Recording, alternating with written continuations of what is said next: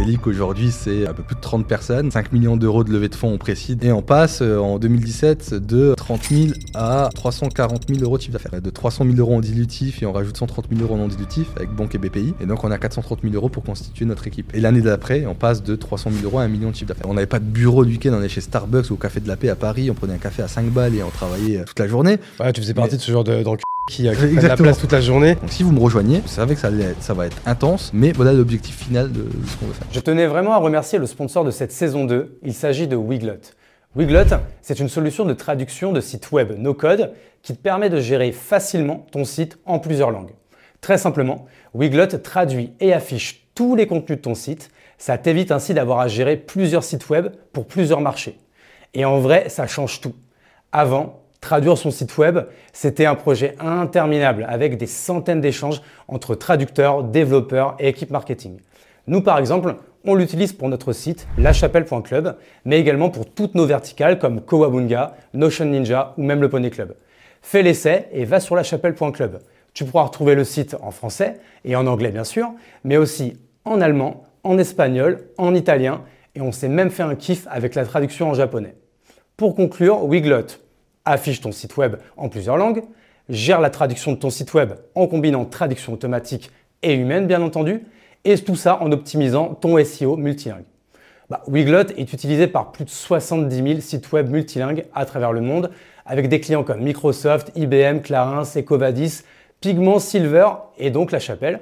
Tu peux donc tester gratuitement et les yeux fermés pendant 10 jours, c'est gratuit, et ensuite profiter d'une réduction de 15% sur ta première année avec le code SANDWICH15. S-A-N-D-W-I-C-H 15 avec le code sandwich 15, du coup 15% sur ta première année. Merci beaucoup et bonne écoute. J'ai encore euh, toujours, euh, toujours, mes, euh, toujours, mes, parts. T'as tout gardé ou t'as cash out un peu? Ouais. Pour info là, c'est bon là, on va, on va commencer à. ouais. Ça enregistre là hein bah, tu vois, écoute, c'est parfait. Mais vas-y, en fait, on va continuer. Donc, ouais, non, je suis toujours dans Kimono, donc toujours actionnaire. Ouais. Mais euh, plus du tout euh, opérationnel depuis euh, l'après-Covid. Tu vois, le dernier gros coup de force, c'était Covid, en mode du jour au lendemain, plus de clients, plus rien. Mais nous, on avait un avantage par rapport aux autres en étant dans le textile, c'est qu'on avait un accès aux usines et aux masques, du coup. Et donc là, pour le coup, j'ai fait un j'avais l'impression d'être un, un, trader. en fait, ça a duré, le truc, le délire a duré un mois et demi.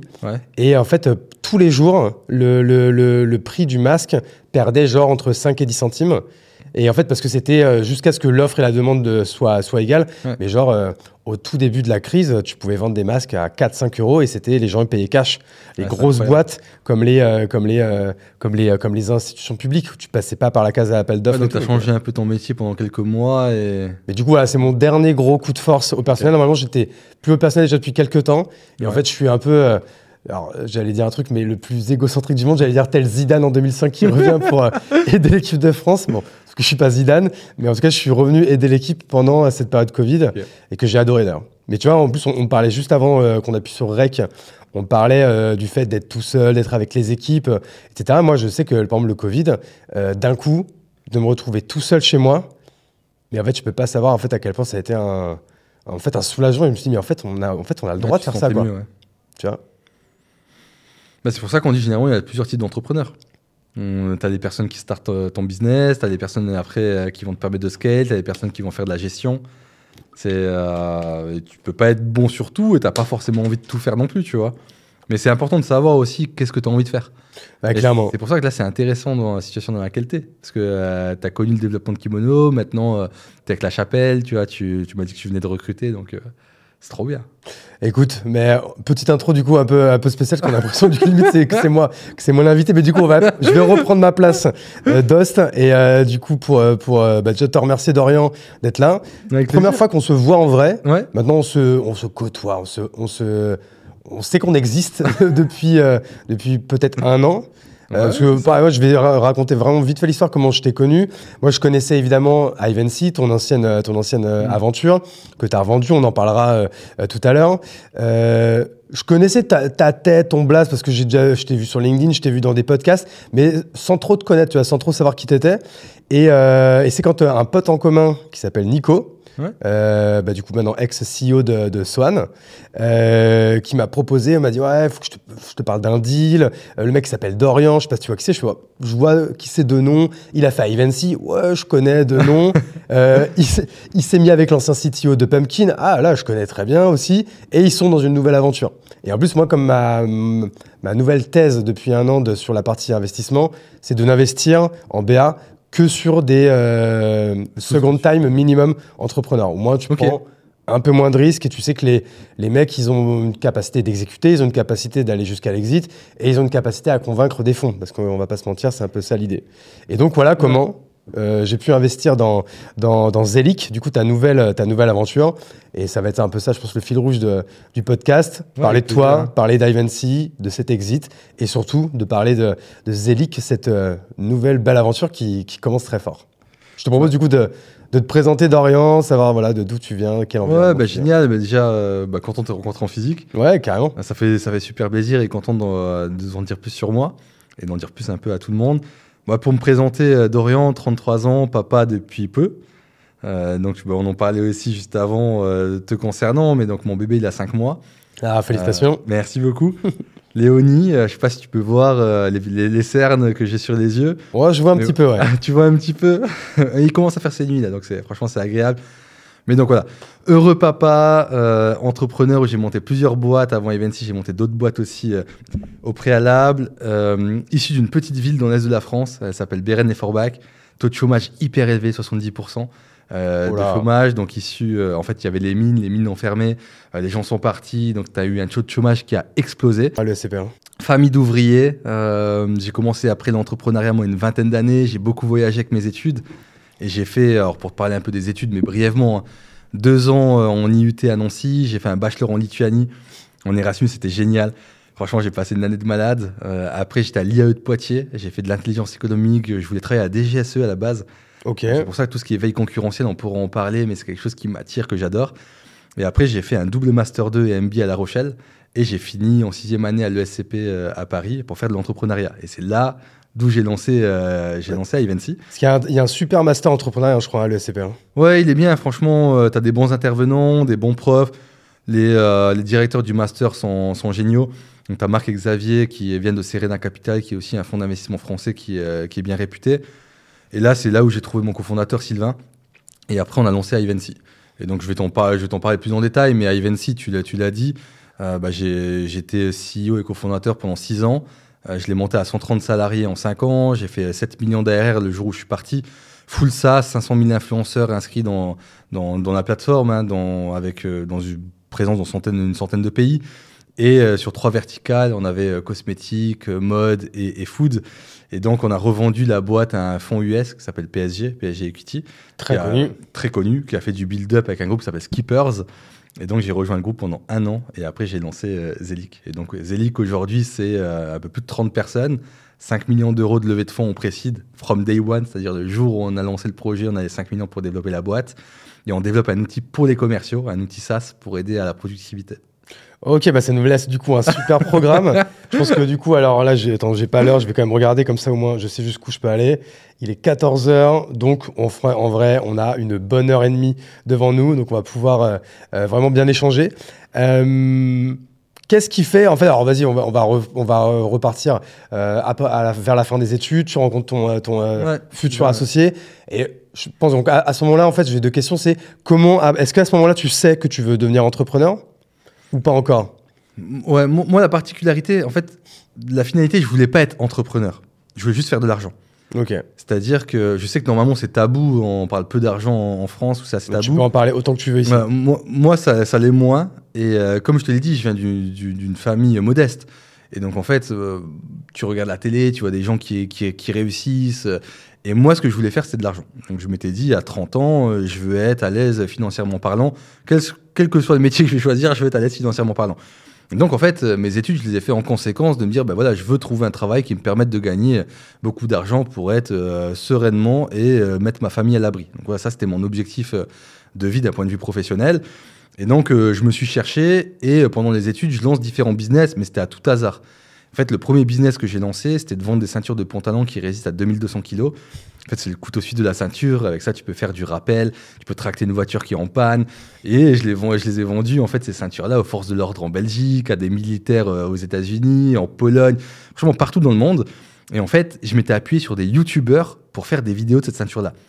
Et donc moi j'étais un stagiaire à l'époque, tu vois, et, donc je travaillais parce que j'étais pas le honneur de, de cette boîte. J'étais simplement un stagiaire qui devait faire du chiffre d'affaires pour la société qui m'avait engagé pendant 4 mois en stage. Ah oui, donc ça, le coup des ceintures, en fait, tu étais en stage dans une boîte là. J'étais en stage dans une boîte. Ouais. Et donc je rapporte 4, 40 000 euros au patron en faisant du sales. Et donc là, le patron me dit écoute, Dorian, euh, génial, en 4 mois de stage, tu m'as fait 40 000 euros, tu m'as fait passer sur France 3, tu as géré d'autres stagiaires de la boîte. Est-ce que tu veux continuer avec moi? J'écoute, moi je continue mes études, euh, je suis juste stagiaire, je veux pas arrêter de travailler, mais si tu veux, je me crée un statut euh, d'auto-entrepreneur ou, euh, autre, hein, quel que soit le statut, et je travaille avec toi et je prends 7% du chiffre d'affaires que je te rapporte. Mais pas sur l'année, à vita aeternam, sur tous les deals que je vais te rapporter. Il me dit, écoute, ok, on met ce, principe en place, et en fait, ce que je teste assez rapidement, mais ce qui était assez novateur en France, je te parle de ça, c'était il y a plus de 10 ans, hein, c'était de me dire, ok, il y a des influenceurs sur YouTube, c'est niché sur le secteur de la chasse et de la pêche et du survivalisme. Je vais envoyer cette ceinture de pantalon là, je vais mettre un code promo, je vais avoir accès au PrestaShop et je vais regarder est-ce que je rapporte du chiffre d'affaires. Et en mettant des codes promo de 20 à 25%, je me suis rendu compte que les influenceurs arrivaient en fait créer euh, du chiffre d'affaires. Et donc j'ai fait avec 10, 15, 20 influenceurs. Et de fil en aiguille, j'ai eu une idée de me dire Ah ouais, mais en fait, euh, il faut que je travaille avec des influenceurs, il faut que je scale cette partie-là. Tu les appelles déjà influenceurs à l'époque? Je les appelais déjà influenceurs à l'époque. Donc là, est-ce que pour euh, remettre dans le, dans le, contexte, on est, on est euh, vers quelle année là à ce moment-là? Attends, aujourd'hui on est en 2024. C'était il y a 10 ans. Il y a? Il y a 10 ans. Genre 2013-2014 par là, quoi. Ouais, on était, on était en 2013-2014 exactement. Ok, donc là, il y, y, a déjà le business des, inf des, influenceurs sur Instagram avec les Nabila et compagnie. Non. Pas encore? Pas encore sur Instagram, tu l'as sur YouTube. Euh, Instagram, ça sort 2 à 3 ans après. Ok, donc là, tu l'as avec les Cyprien, Norman, euh, Exactement. les NordVPN, euh, tous ces trucs-là. C'est ça. Okay. Et surtout aux US. Et, et donc, et, et, tu vois, as le secteur chasse-pêche. En France, n'était pas hyper développé, donc tu avais beaucoup de, de, personnes, surtout à l'étranger, mais surtout aux US, mais pas beaucoup en France. Ouais. On avait deux, trois, quoi, qui se battaient en duel. Et, euh, et, donc là, je thèse, euh, je garde cette idée-là dans un coin de ma tête. Et je me dis, bah, génial, ça fonctionne. Mais je me dis pas, je vais monter un business là-dedans. Je me dis juste, ça fonctionne. Et donc là, je me dis, bon, je suis étudiant, euh, je prends 7% des commissions, c'est plutôt pas mal. Bah, J'ai déjà mes revendeurs. Moi, je suis une sorte de distributeur. Il faut que je trouve d'autres personnes, d'autres boîtes intéressées pour acheter d'autres produits. Et donc, je contacte tous les revendeurs de ma ceinture de pantalon pour leur dire si je trouve d'autres produits, est-ce que vous pouvez être intéressé pour les racheter? Et donc là, je commence à vendre des, des lance-pierres. Euh, je vends des bâtons de mâche qui se transforment en arc. Je vends vraiment que des produits de survivalisme. Et donc, euh, j'ouvre ma palette en fait de produits parce que j'avais déjà les revendeurs. Et donc, je multiplie mes 7% par produit. Là, tu, quand tu parles des revendeurs, tu parles aussi des influenceurs YouTube ou pas? Ouais, je le faisais en parallèle. Ok. Donc j'avais les influenceurs YouTube, mais j'avais également des revendeurs, euh, donc des shops, ouais. des shops en ligne qui revendaient les produits et même en physique. Et donc ils me commandaient, commandaient mes arcs, mes lance-pierres. Toi, comment euh... tu vas sourcer ces produits? C'est quoi C'est des produits dropshipping ou c'est des euh... Non, c'était des fabricants français. Hein. C'était des fabricants français qui avaient leurs propres produits. Et en fait, moi, je me suis dit, bah, j'ai déjà une ceinture de pantalon, j'allais sur des stands, je participais ah, okay. à des événements. Donc, je rencontrais en fait d'autres créateurs euh, français de ce type de produit. Oui, ok, donc c'est-à-dire que tu, te, tu, te, tu mouillais un peu le maillot, tu faisais pas ça euh, en, en, en, en calbute dans ta chambre, quoi. Non, non, je mouille le maillot. Ouais. J'y vais, je suis présent euh, physiquement, j'appelle les personnes, je leur dis ben voilà, j'ai déjà des revendeurs, est-ce que tu veux euh, participer en tout cas à ma distribution? Et donc j'ai réussi à mutualiser mon nombre de deals. Donc j'augmente mes pourcentages, je commence à créer une forme pyramidale de vente parce que je me dis moi je suis étudiant, d'autres étudiants plus, plus intelligents que moi ont la capacité de le faire également et donc je prends d'autres étudiants de euh, d'écoles de commerce, euh, d'IAE pour revendre ces produits-là et en fait je prends euh, 7% sur leur commission à eux également. Et donc en fait, euh, bah, je prends plein d'étudiants, euh, je les forme. Le business vendent... superware quoi en fait. Là. Le business superware, mais avec des ceintures de pantalon qui résistent à 2200 kg. Okay. Et donc je fais ça, ça tourne, ça tourne. Et là je me suis dit, bah, c'est génial, je gagne plusieurs centaines, parfois plusieurs milliers d'euros par mois. Mais en fait maintenant ce qu'il me faut, c'est d'autres business. Ce sera jamais, euh, tu vois, une licorne, hein, on parlait pas de licorne à, à, à l'époque, mais ça allait pas être des gros business. Mais ça me permettait de payer mes études et de bien vivre ouais. en tant qu'étudiant. Et donc là je me dis, ok, ben... Bah, je vais faire une junior entreprise externalisée, comme quand on en école de commerce, mais externalisée. Donc je monte une boîte, elle s'appelait, elle s'appelait Mes Élites Conseil. Comment, comment, tu dis? Mes Élites Conseil. Mes Élites? Ouais. Ok. Et, euh, et donc je, je, prends des étudiants des grandes écoles pour faire des business plans. Et donc je leur dis, bah, écoutez, euh, vous faites du marketing, euh, vous faites des études pour être sales. Moi, ce que je vous propose, c'est faire des études de marché. Je vous rapporte les clients, vous faites l'étude, moi je la contrôle et ensuite on la revend. Et donc là, on facture 1000 à 1200 euros de BP, le business plan pour lancer un nouveau business. Je fais des partenariats avec des pépinières d'entreprise, donc principalement en Lorraine. Ils me trouvent des clients, ils m'aident, ils m'accompagnent. Et donc, je commence à facturer des, des BP. Et là, je me dis, bon, c'est pareil, c'est des business qui tournent. On parlait à l'époque de crème de la crème, que tu dois connaître aussi. Et donc, ils se développaient beaucoup plus rapidement que moi parce qu'ils étaient focus là-dessus. Et moi, j'avais plein de petits business qui tournaient. C'est ça, hein, la crème de la crème, euh, si je dis pas de bêtises, à l'époque, euh, en gros, ils prenaient des étudiants et en fait, tu pouvais sous-traiter n'importe quoi à ces étudiants et ils prenaient un cut au passage. Ouais, c'est des étudiants entrepreneurs. Grosso modo, c'est ça. Hein. Tu sous-traitais des missions, quelle que soit la mission. Ça existe en fait, encore, c'est la crème de la crème Ouais, c'est revendu Ah non, non, ça existe encore. Franchement, ça se développe super bien. Ils font beaucoup de chiffre d'affaires, une belle croissance. Ils ont réorienté un peu avec le modèle de freelance. Ouais, est-ce qu'ils ont eu du mal au début hein, ça ils ont, ils ont, Je crois qu'ils ont quand même pivoté un petit peu. Enfin, je me rappelle que le... j'ai le souvenir que le début était poussif un peu. Ouais, c'était poussif. Après, tu as eu un pivot. Ouais. Mais c'est une très très belle boîte aujourd'hui, franchement, euh, qui emploie une quarantaine de personnes, si je me trompe pas. Euh, plus ou moins en tout cas. Mais une super belle boîte. Et, euh, et, donc, je regarde ce qu'ils font. Je, moi, je le fais en parallèle à, moi, à ma petite échelle dans, dans, dans l'Est de la France. Et là, je me dis, bon, c'est bien, j'ai mes business qui tournent, c'est génial, mais pareil, ce ne sera pas des pépites, quoi. En tout cas, moi, ce que je vais en faire, ce ne sera pas des pépites. Ouais. Ça tourne, ça me fait de l'argent, mais je me dis, il faut que je monte une belle boîte. Et donc là, je finis mes études et je me dis, en fait, je vais faire une dernière année. Je vais faire un Master SP entrepreneurial parce que je veux créer une, une belle boîte. Et, euh, et donc, je rentre à l'ESCP, je rencontre Sylvain, mon associé. Et la première idée que j'ai, c'est digitaliser les agents sportifs. Moi, je suis hyper sportif. Alors, j'étais, je suis, j'étais. Euh, j'avais fait euh, sport-études athlétisme quand j'étais au collège. Chaud. J'étais en KD France Basket quand j'étais en lycée. Alors, je suis petit, hein, mais Ouais. j'étais, meneur. Euh, ensuite, je fais 7 ans de sport de combat. Donc, je fais MMA, jiu-jitsu brésilien, jiu-jitsu japonais, judo. Autant te dire qu'il faut pas t'emmerder. Ouais, je suis cool. Hein. Je suis plutôt cool. Mais euh, donc, je, je fais beaucoup de sport. Et là, je me dis, mais moi, j'adorerais monter une boîte dans ce milieu-là. Je réfléchis aux idées et je me dis, bah, qu'est-ce qui brasse de l'argent, le football? Et donc, on regarde avec, euh, avec des gens de la classe. Donc, c'était pas Sylvain à l'époque à, qui j'ai monté à Evency, mais avec d'autres personnes. J'en parle à Hugo, qui a monté une autre boîte, euh, une boîte dans le transport, s'appelle Tic Tac Trip. Et j'en parle avec Hugo et, je dis, écoute, Hugo, moi, j'ai une idée, c'est digitaliser les agents, les sportifs. On regarde, on se rend compte que c'est un milieu qui est quand même assez complexe. Donc, finalement, on avorte le projet. Et, euh, et là, je parle dans la classe et je leur dis, écoutez, moi, j'ai une idée d'influenceur. Ça se développe de plus en plus aux États-Unis, pas trop en France. Alors, il y avait quelques agences déjà. Il y avait Brain Celebrities, il y avait Call Square, donc Call qui appartient à Brain Celebrities, il y avait Influence for You, il y avait Octoly. Et je me dis, en fait, il y a un coup à jouer. En fait, toutes ces boîtes-là, elles sont principalement sur YouTube. Il n'y avait aucune boîte, en fait, sur Instagram. Et donc, Là, il n'y a pas encore euh, Shona Event. euh, si, euh, si, tu avais des agences. Ouais. Ouais, les agences existaient. Les agences existaient, mais tu n'avais pas de plateforme d'influenceurs sur Instagram. C'est parce que eux, eux c'est des agences en fait. Eux, Ouais. ils n'ont pas de tech en fait, ces gens-là. Non, ils n'ont pas de tech. En fait, les agences qu'elles font, c'est qu'elles trouvent des influenceurs, elles ont un pool, elles les mettent en collaboration avec des marques, elles vont facturer, elles prennent 20 à euh, 30%, peut-être parfois plus, hein, tu vois, Mhm. de cut euh, sur, euh, sur ce qu'elles vont facturer. Mais moi, ce que je voulais, c'était de la tech. Je voulais automatiser le métier d'agence et mettre en relation un maximum de marques avec un maximum d'influenceurs pour aider les influenceurs à devenir des, on va dire, des rising stars, c'est-à-dire des, des stars, quoi. Et en fait, c'est quoi? C'est les marques payent des abonnements? Comment ça se passe En fait, c'est quoi le business model du coup? Ouais, le business model, une marque, elle paye un abonnement. Donc, elle va te payer, admettons, moi, le panier moyen est à 18 000 euros l'année. Donc, elle te paye 18 000 euros l'année. Et avec ça, elles vont pouvoir faire un nombre de collaborations illimité avec des influenceurs.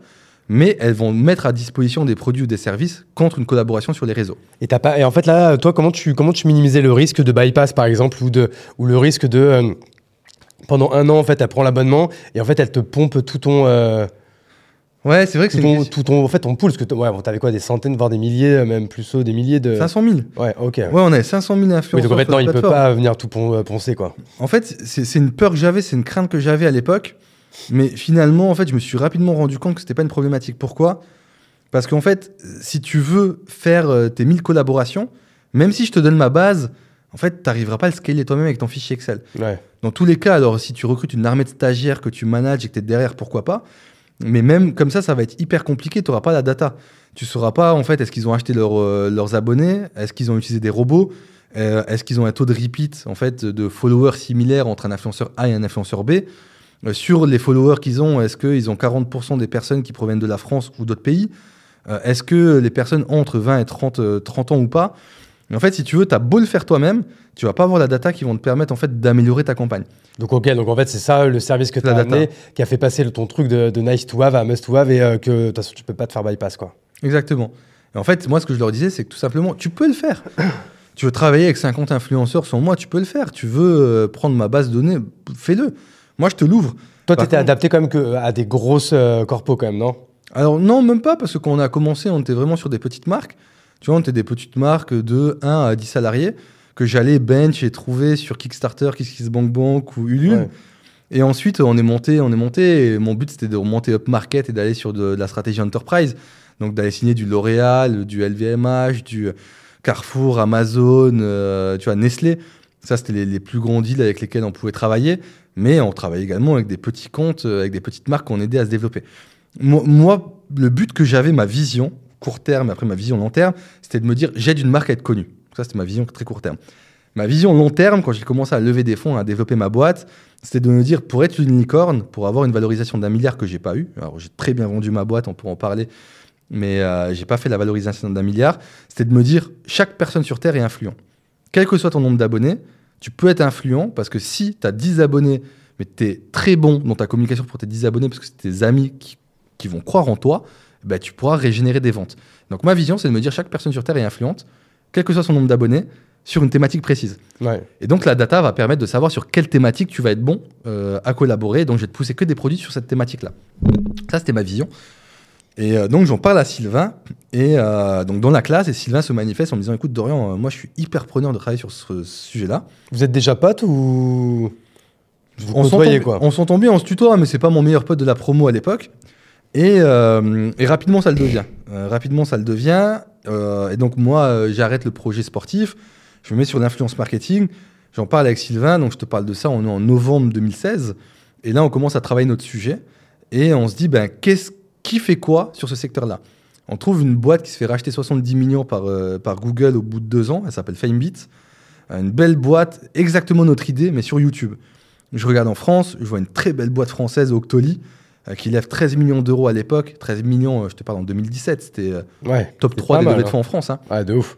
Et, donc on se dit, bah, écoute, on va s'attaquer à ces boîtes-là, mais nous, on va prendre une spécificité, c'est on n'est pas sur YouTube, on est sur Instagram. On a été la première plateforme d'influenceurs au monde sur Instagram. C'est ouf quand même. Et En fait, ouais, mais en fait, c'est parce qu'aujourd'hui, ça paraît tellement évident, mais là, on est il y a 8 ans. Mmh. Il y a 8 ans, en fait, Instagram, c'était pas si évident que ça encore du tout. Avais deux, en fait, euh, sur Instagram, tu avais 2 ou 3 000 abonnés. Tu te disais, bah, déjà, la personne, elle perce. Ouais. Tu vois, on parlait. alors, Instagram venait de se faire acheter par Facebook euh, dans ces moments-là, mais euh, tu étais au tout début. Et on parlait pas d'influenceurs sur Instagram. On parlait à peine de monétisation sur YouTube avec des influenceurs sur YouTube qui commencent à percer. Mais sur Instagram, pas du tout. Ouais. Et donc, tu vois qui c'est Ruben Cohen de l'agence Follow? Ouais, mais je le connais pas personnellement, mais je le connais de nom. Ouais, il était à ta place là il y a, y a, y a un mois environ et du coup on en avait euh, pas mal parlé parce que eux, c'est ça en fait, c'est le même modèle que toi, sauf eux en modèle agence du coup classique avec un pool et tu travailles avec des marques. Mais pareil, en fait c'est vrai qu'on discutait de, des débuts d'Instagram et c'est vrai qu'aujourd'hui euh, tu dis vrai que c'est évident, mais encore une fois il y a, y a 8 ans c'était pas si évident. Pas du tout, pas du tout. C'était en plein développement, euh, personne n'en parlait. on parlait que de YouTube, tu vois, on savait pas encore les réseaux qui allaient performer. Il y avait Periscope à l'époque, tu vois. C'est vrai, Periscope avec Serge Aurier, quoi. Ouais, donc euh, en fait, on, on savait pas, on connaissait pas, il n'y avait pas de monétisation derrière, on parlait pas de TikTok, il y avait Musical.ly qui se développait euh, aux US, mais c'était pas très présent en Europe. Donc voilà, on était vraiment dans les débuts. Et euh, tu parles de Follow, moi je les connais pas personnellement, mais c'est une super belle agence, tu vois, qui a une bonne répute et qui se développe super bien. Et, et donc voilà, donc tu vois, j'ai l'idée, j'en parle, et, Sylvain il se dit, bah, vas-y, let's go, on se lance. On se lance on pousse et c'est hyper marrant parce que bah, Sylvain et moi, on n'est pas tech, tu vois, on ne sait pas développer. Euh, on a fait une formation wagon, mais qui était de hyper euh, short, tu vois, de deux semaines ou un mois, je sais plus, avec l'école. On savait faire un site bootstrap et copier du, code. Mais faire, euh, faire une plateforme, c'était pas dans nos connaissances. On ne savait pas du tout coder. Vous aviez utilisé quoi comme, comme, comme techno, du coup, pour. on, était un modèle marketplace un peu, non? Ouais, on était en modèle marketplace. En techno, on avait du Ruby on Rails. On avait euh, React euh, natif sur euh, la partie app, mobile et front. Miracle n'existe pas encore c'est une bonne question. Miracle, Miracle. aussi si, si, je pense Miracle, c'est lancé en 2016, non? J'ai plus, les, plus les dates en tête. Parce que là, on est en 2016, là, de ce que tu racontes là. Ouais, on est en 2016-2017. Mais par contre, Miracle, c'est une vraie marketplace pour faire de la revente de produits.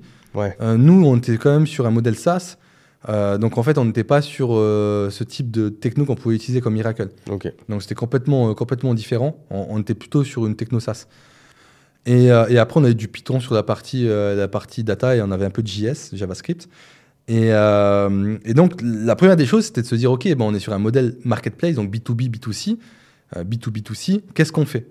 Sur quoi on se focus? Et donc on se dit, bon, on va se focus déjà pour attirer les influenceurs. Donc là, on, on crée un compte Instagram avec la boîte on prend nos Instagram à nous perso. Euh, alors moi, je venais d'en créer un parce que j'avais pas Instagram et j'avais créé Facebook l'année même, donc autant dire que j'avais pas Facebook. Ah, t'avais pas Facebook euh, de base? Alors en fait, j'aimais pas les réseaux sociaux, j'aime toujours pas. Mais euh, alors, je suis assez présent sur LinkedIn maintenant et d'autres réseaux, mais en fait, je suis pas fan des réseaux sociaux. Et donc, je dis à Sylvain, mais écoute, on doit créer des comptes, on doit apprendre à, manager les réseaux.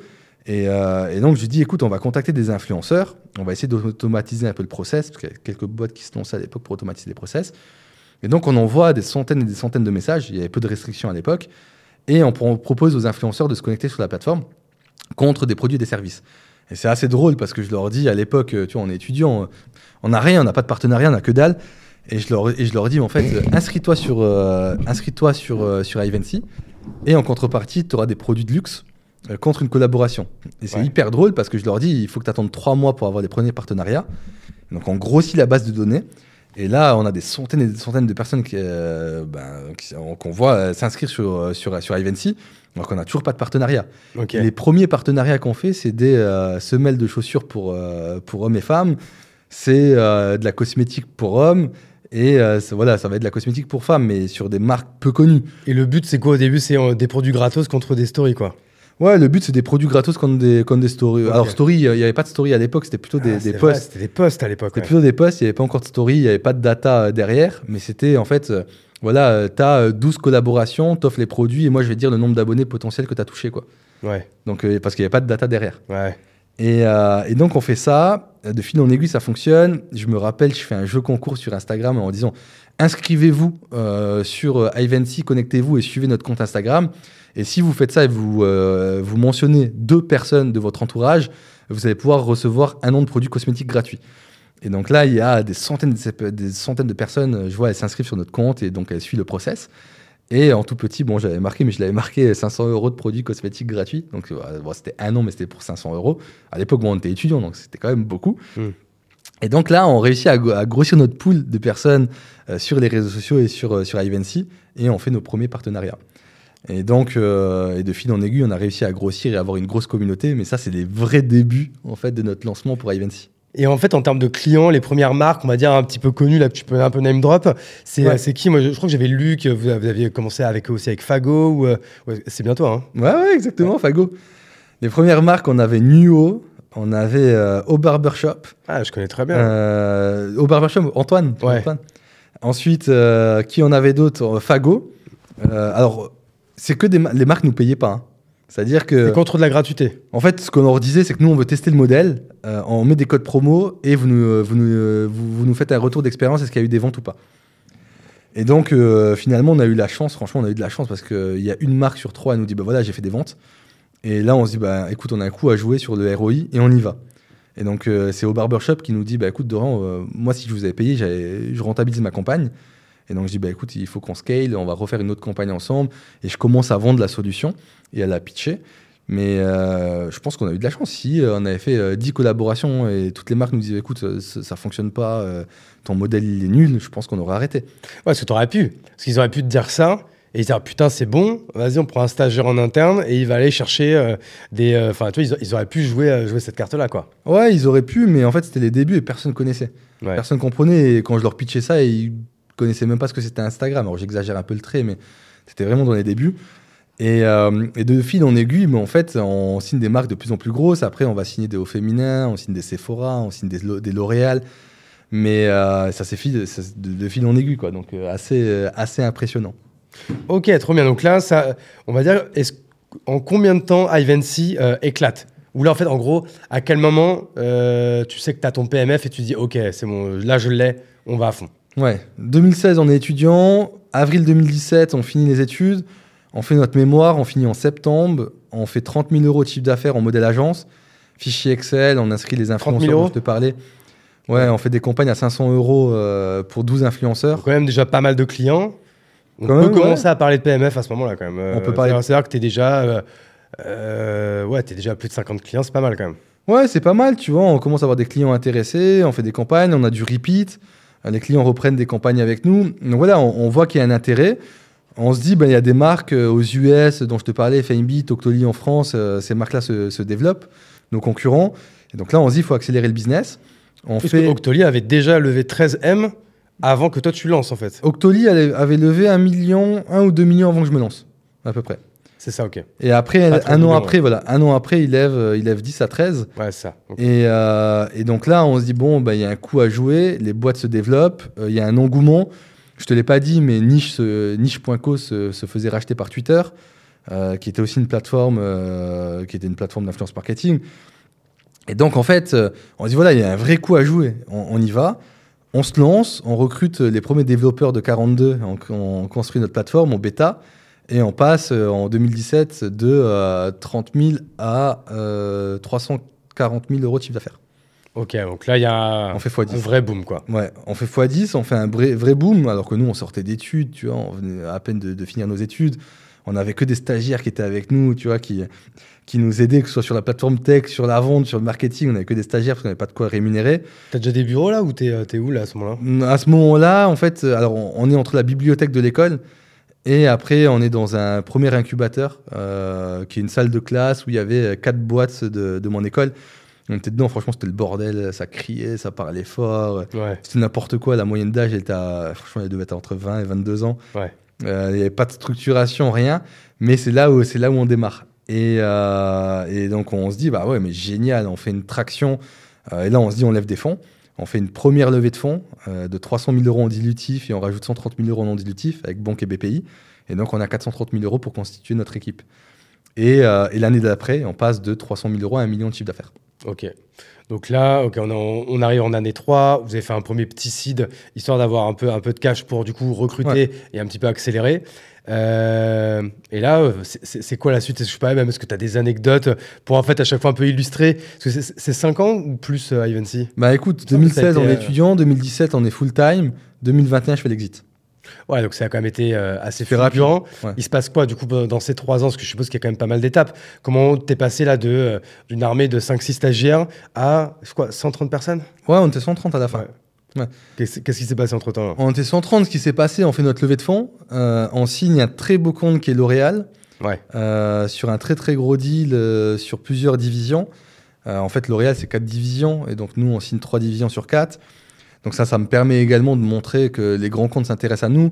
Et donc là, sur la cosmétique, on a un boulevard, c'est-à-dire qu'on va signer euh, L'Oréal, on signe Estée Lauder, on signe LVMH, euh, dont, dont Sephora, Kenzo. Franchement, euh, sur la cosmétique, je pense qu'on avait tous les clients, on avait le groupe Rocher, on avait vraiment tout le monde. Euh, et, euh, et là, on se dit, bon, on va ouvrir des nouvelles verticales. Et les verticales, en fait, à tendance influence, ça va être la mode et ça va être la food, en plus de la cosmétique. Et là, on tabasse. On tabasse, on tabasse, on construit une énorme équipe commerciale. Euh, moi, je suis très sales dans l'âme, donc euh, en fait, c'est assez facile pour moi d'aller sortir euh, des, des- des deals. Et en plus, ce que je fais, c'est que je structure mon équipe commerciale avec une équipe qui appelle, on appelle ça des SDR, c'est développement représentatif, et une équipe de closing. Donc, je Ouais. dis- dispatche les deux. Donc des SDR, c'est les chasseurs. Ouais. Après, il y a les, les closers, donc c'est ceux qui récupèrent les, euh, les, euh, les leads shows. Et après, on, on dit souvent, il y a les éleveurs qu'on appelle les account managers. Toi, tu les appelles comment? Ouais, bah, t'as aussi, tu as les account managers, et après, tu as les CSM aussi qui vont faire gérer la partie produit, les onboarding. Voilà. Voilà, c'est le, dis- le dispatch, c'est exactement ça.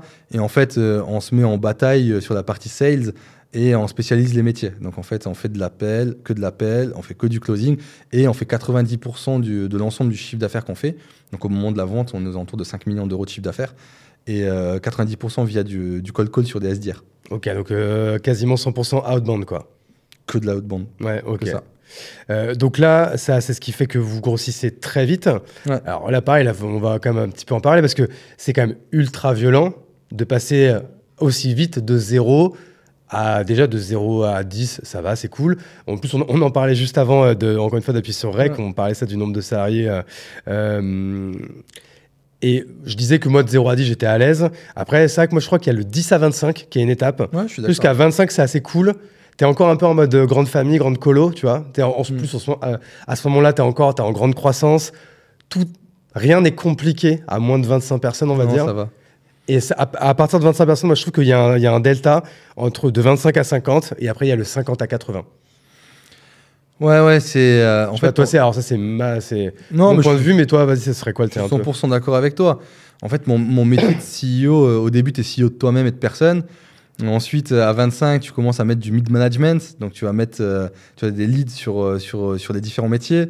À 50, tu vas mettre ton comité de pilotage qui va commencer à t'aider à prendre les bonnes décisions.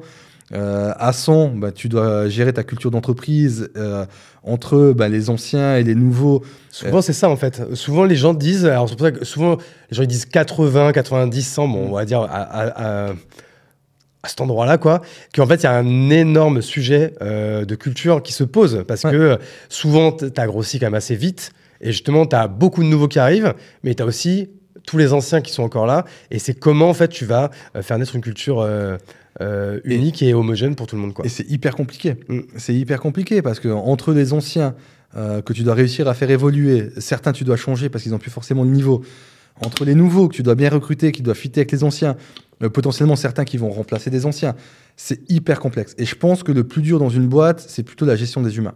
Ah ben, c'est la gestion de, de, l'RH qui est le plus difficile parce que ton, ton business, tu peux copier un, un pricing, tu peux copier un produit et des fonctionnalités, euh, tu, peux, tu peux tout copier en fait. La seule chose que tu, que peux pas copier, c'est tes humains. Et comment tu vas réussir à scaler ta boîte. Donc, euh, ouais, c'est hyper compliqué. bon recrutement, bon onboarding et bon management, c'est vraiment le, le, le, le, bon trépied sur lequel il faut vraiment bosser. Et souvent, malheureusement, euh, c'est quelque chose, bah, en vrai, la première fois qu'on le fait, je trouve c'est rare quand même les gens qui sont des euh, sauf les gens qui sont des recruteurs nés ou des managers nés euh, ou quoi mais bon c'est quand même quelque chose de compliqué quoi bah, c'est hyper compliqué. Tu te, trompes, tu te trompes également sur euh, tes premiers recrutements, tu fais des erreurs parce que tu as tendance à prendre toutes les personnes intéressées par ton projet au tout début, tu vois. Mais tu as un filtre à faire. Et, moi, j'aime bien te parler de, vision triangulaire. Tu as, ta vision, tu as tes valeurs et tu as ta culture. Tu vois, c'est et ce triangle-là va te permettre en fait d'atteindre tes objectifs donc, euh, tu vois, tu recrutes sur une culture d'entreprise, tu mets des valeurs en place qui te permettent de scale également, et après, tu donnes une vision à tes équipes pour leur expliquer bah, pourquoi on se bat et à quel horizon. Et ça, c'est ce qui va te permettre également de, de, scale ta boîte et savoir bah, pourquoi on te rejoint. Et ça, c'est super important. Et, chez Zelic, on va pouvoir en parler, mais euh, je mets un point d'honneur à recruter des personnes sur un fit humain et, sur les mêmes valeurs. Et si tu corresponds pas mes valeurs, ne viens pas. Et c'est pas grave, tu trouveras une autre boîte, euh, l'autre boîte va peut-être plus te correspondre. On fera pas d'erreur, on, en fera certainement, mais peut-être moins. Mais tu me rejoins sur, euh, sur ce triangle. Ouais, je t'ai pas, je pas menti sur la marchandise, quoi. Ah non, je, te, je suis full transparent avec toi. Si ça fit, tant mieux. Si ça fit pas, tant pis. C'est pas grave. Ok. Et, ça, en fait, tu dis ça parce que tu as eu une première expérience. Est-ce que c'est euh, sur, sur, sur Ivancy, justement, c'est parce que ça a été un problème à un moment donné ou pas? C'était un vrai problème. C'était un vrai problème parce que tu vois, on n'avait pas d'expérience au préalable, à part les petites boîtes que j'avais montées, j'avais fait de l'alternance, mais euh, j'ai jamais travaillé dans un grand groupe, ni dans une scale-up, je connaissais pas les levées de fonds, je savais pas ce que c'était scale une équipe RH. On a fait énormément d'erreurs. Et moi, c'était assez marrant parce qu'on était une vingtaine dans la boîte, moyenne d'âge, 22 ans, hein. et encore je suis gentil. Mais, euh, et donc là, euh, je me rappelle, je fais un meeting où on parle vision, valeur, culture. Et euh, à ce moment-là. C'est quand même déjà des, des sujets qui t'intéressaient En fait, non. La seule chose qui m'intéressait, c'était la croissance de mon chiffre d'affaires pour être sûr que ma boîte allait vivre et que j'avais un product market fit. Mais à ce moment-là, j'avais une stagiaire bras droit euh, d'une belle école qui me dit Écoute, Dorian, en fait, c'est bien, on vise un chiffre d'affaires, mais pourquoi on est là quoi? C'est quoi l'ambition de ta boîte? C'est quoi la vision? Tu nous parles juste de chiffre d'affaires, mais c'est quoi l'objectif? Euh, vers où on se dirige vers le produit? C'est marrant parce qu'elle était hyper jeune, c'était son premier stage. Et elle sortait de quelle école euh, elle, était d'HEC. Euh, et, donc ah là. Bah, en termes de recrutement, c'est cool déjà d'avoir des bons profils comme ça. Ouais, ouais, franchement, elle était hyper smart. et elle me fait ce retour-là, donc je suis assez frustré. je suis assez frustré et je me dis, mais pourquoi elle me dit ça, quoi? Les stagiaires, moi j'ai ma boîte, ça fait deux ans qu'elle tourne, je fais mon chiffre d'affaires et je comprenais pas à l'époque. Et donc, je me pose avec elle après cette frustration-là et, et donc on, en discute, elle m'explique un peu par rapport à ses, amis autour d'elle, ce qu'ils voient dans les différentes boîtes. Je prends les insights euh, et, je me rappelle à un moment, donc on fait venir une boîte. Alors comment, comment elle s'appelait cette boîte? Ah, je sais plus, ça va peut-être me revenir en cours, euh, en, cours, en cours de discussion. Euh, et c'était une boîte en fait pour travailler ce triangle-là.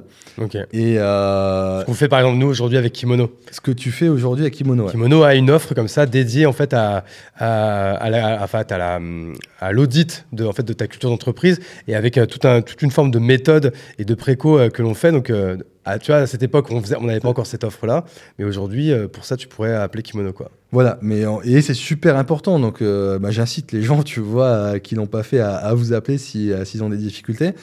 Et euh, cette boîte à l'époque, donc, elle arrive dans les bureaux, elle nous fait cette formation-là. Et il, débutait, donc c'était gratuit, tu vois, c'était gratuit. alors que finalement, ça coûte cher, tu vois, ce type de prestation, tu es bien passé pour le savoir. Et, et on en discute. Euh, Fly the Nest, pardon. Voilà. Ça, m'est revenu.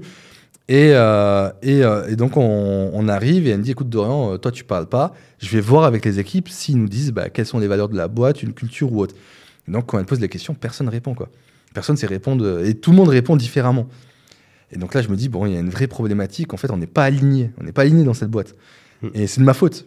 Oui, parce que tu l'as pas rabâché, en fait. quoi.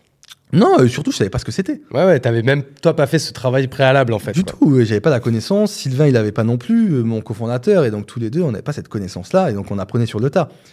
Euh, et, donc là, on se dit, bon, il y a une vraie problématique et on va travailler ce sujet-là. Et donc, on a décidé de le travailler. Mais quand je te parle de ça, la boîte, elle avait déjà deux ans et demi. Tu vois, donc c'était, c'était pas au tout début et on a mis du temps à comprendre. Et on s'est rendu compte que c'était super important de travailler parce que on avait, on n'avait pas la même vision entre nous et les salariés et les équipes, les équipes entre elles, euh, personne n'allait dans le même sens. Et on se rendait compte qu'il y avait des problématiques humaines où on avait recruté des gens où ça ne fitait pas du tout. On, aurait dû s'en séparer même plus tôt. On les a gardés également. Au bout d'un moment, on s'en est séparés.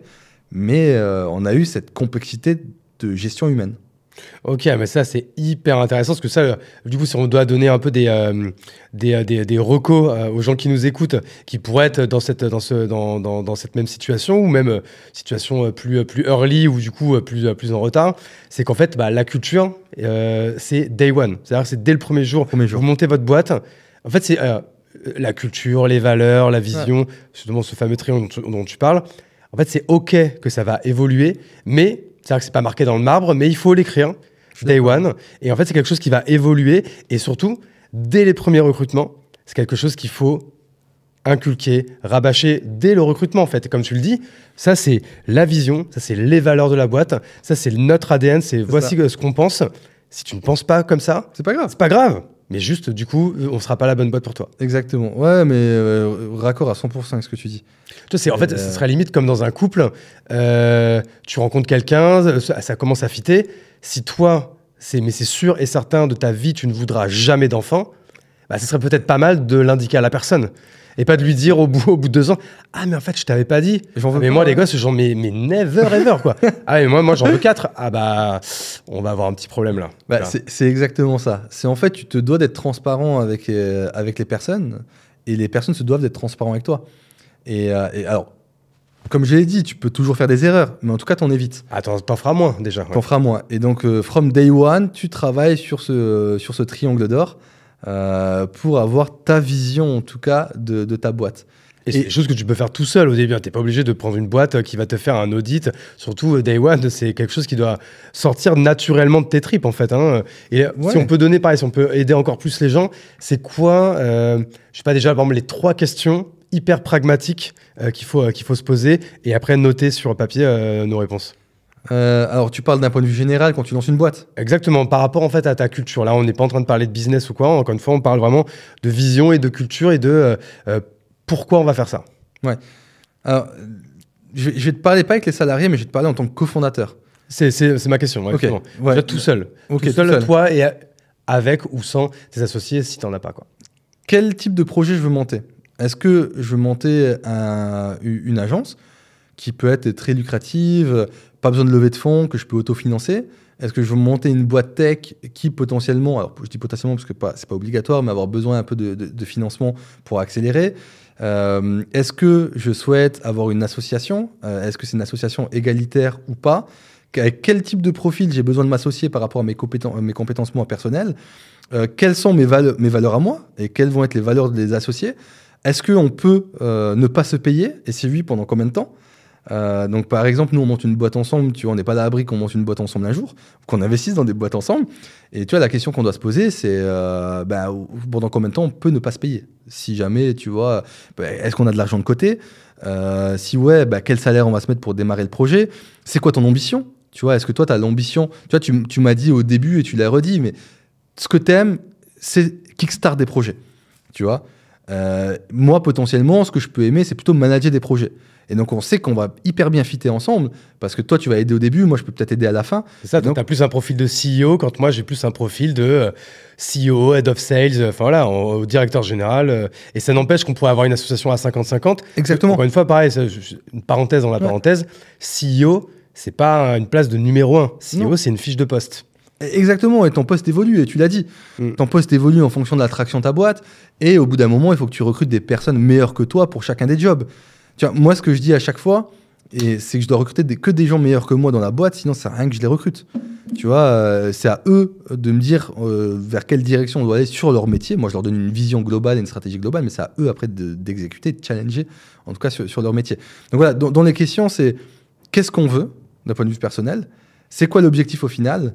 Est-ce qu'on lance une boîte pour faire de l'argent? Why not? Tu vois, c'est Pourquoi pas? C'est OK et, on l'accepte et voilà. Est-ce qu'on lance une boîte pour révolutionner un secteur?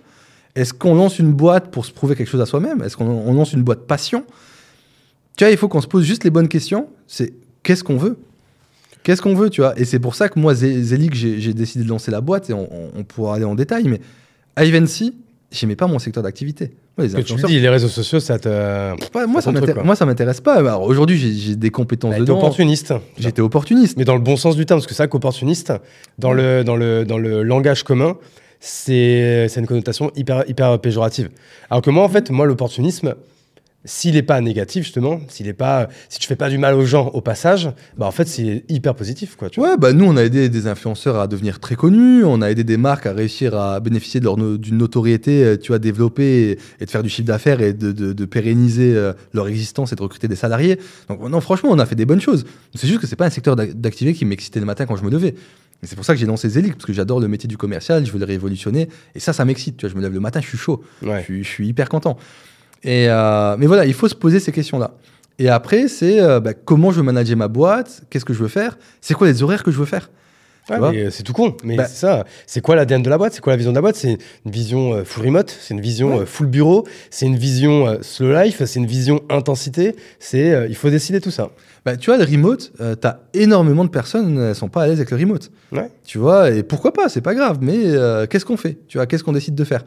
Moi, tu vois, par exemple, on parlait d'intensité, ce qui est super important pour moi, en tout cas me concernant. Quand j'ai lancé Ivancy, les trois premières années, on a bossé de 8h du matin à 2h du matin, du lundi au dimanche. Tu vois, on prenait pas de week-end, on prenait pas de vacances, euh, on n'avait pas de bureau le week-end, on allait chez Starbucks ou au Café de la Paix à Paris, on prenait un café à 5 balles et on travaillait euh, toute la journée. Ouais, tu faisais partie de ce genre d'enculés qui, qui prennent la place toute la journée avec leur café vide, euh, il y a limite des mouches qui tournent autour parce que ça fait 5 heures qu'il est là. J'avais pas, pas les moyens de me payer les, petits déjeuners et tout ce que tu veux. Mais, Pour un cookie, faire un effort quoi. Faire un Chez Starbucks, je prenais le cookie. café de la Paix, je le prenais pas. Mais tu vois, c'est OK, ben voilà la vision qu'on a du travail. Et Sylvain et moi, on avait la même vision. On était à 50%, 50-50 euh, au capital. Euh, on avait la même vision du travail, on avait les mêmes objectifs et on voulait réussir financièrement parlant. Donc euh, voilà. Et là, pour Zélic, quand, je me suis relancé, tu vois, j'ai pris Guillaume et Victor avec moi et je leur ai dit, moi, si je me relance dans un projet, une des chances que j'ai, je peux arrêter de travailler. Tu vois, mais je leur ai dit, si je me relance dans un projet, moi, je veux faire une grosse boîte. Sinon, je ne me relance pas. Je ne vais pas me tuer à la tâche sur un nouveau projet pour pas faire une très grosse boîte. Donc, si vous me rejoignez, vous savez que ça, ça va être intense, mais voilà l'objectif final de, ce qu'on veut faire. Ok, trop cool. Bah écoute, euh, franchement, c'est, euh, c'était important qu'on fasse un, un live là-dessus, parce que c'est que c'est, bah, nous encore plus chez, chez Kimono, encore plus Olivier, moi, mon associé, mais c'est ça que tous ces sujets de culture, que, en fait, que Olivier a essayé de, du coup d'inculquer euh, sur Kimono quand on l'a monté en, 2017. Mais en même temps, en même temps que nous. Ouais, c'est ça, vers cette période. Mais même moi, quand au début, euh, pour moi, tu vois, ma vision au tout départ de, Kimono, euh, c'était bah, on va vendre des fringues personnalisées. Et tout de suite, tu vois, Olivier, il nous l'a répété, il a dit ouais, ok, on va commencer par les fringues, mais en fait, on va tout de suite, on va être un, il l'a dit et répété à nous, les associés, c'est on va être un acteur de la culture. Les fringues sont un outil qui vont nous aider à, le devenir. Et ça, en fait, il a tellement répété, répété, répété, répété, que moi, en fait, tout de suite, j'ai adhéré. Mais tu vois, j'aurais pu ne pas adhérer. Moi, j'étais un mec qui venait du textile. J'aurais pu dire, bah non, moi, ce que je veux, c'est juste vendre des sapes. Euh, arrête de casser les couilles avec tes histoires de culture. Euh, je suis pas aligné, quoi. Mais au moins, directement, il l'a dit. On a été alignés. Euh, Alice et Oussama de The Family ont été ultra alignés aussi. J'étais aligné. Et ça, c'est quelque chose que Olivier répète tous les lundis matins euh, lors du kick-off de début de semaine à toutes les équipes. Il le répète lors de ses one-to-one avec, les, avec euh, tous les, tous les head-off. Il le répète euh, sur les, sur les bilans, bilans trimestriels, sur le bilan annuel. Il le répète dans les offsites c'est marqué en gros chez nous partout. En fait, toutes les valeurs et tous les objectifs de Kimono, c'est mais ancré, ancré. Et il y a personne qui est là par hasard, parce que s'il y a quelqu'un qui est pas au courant de ça, bah, franchement, c'est que le mec c'est Gilbert Montagnier, quoi. Tu vois, c'est pas possible, quoi. Mais tu vois, mais c'est génial.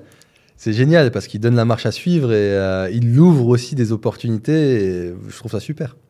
Clairement. Donc voilà, donc là, c'est des sujets de culture dont, toi, as dû, euh, tu as dû être hyper concerné parce que c'est pas easy de passer une boîte de 0 à 130 personnes en, en 3-4 ans. Non, et alors, du coup, euh, qu'est-ce qui se passe là à ce moment-là? Parce que moi, je crois connaître l'histoire, je crois que je t'ai déjà entendu en interview. c'est que de base, t'es pas vendeur d'Ivancy. Qu'est-ce qui s'est passé? Comment, d'un coup, donc c'était en quelle année? C'était il y a 3 ans, 4 ans? C'était en 2021. ah, donc c'est encore plus récent que ça. Ouais, c'est encore donc il y a 2 ans, vous revendez Ivancy, vous le revendez bien, c'est une belle histoire. Euh, Est-ce que tu peux nous raconter comment ça s'est passé? Ouais, avec plaisir. En 2020, on, a le Covid. Donc euh, on a tous le Covid, euh, tout le monde prend peur, on ne sait pas ce qui va se passer sur les marchés. Cash is king, euh, faites attention. On venait de lever des fonds, on venait de faire notre levée de 4 millions d'euros qui venait tomber un mois avant, tu vois. Avec un fonds, là, du coup, on sait Avec un fonds, ouais, exactement. Et donc là, euh, on nous dit, bah attention, attention. Et moi, j'arrive euh, trois mois après, mars-avril, donc 2020, et je leur dis, les gars, je vais racheter une boîte.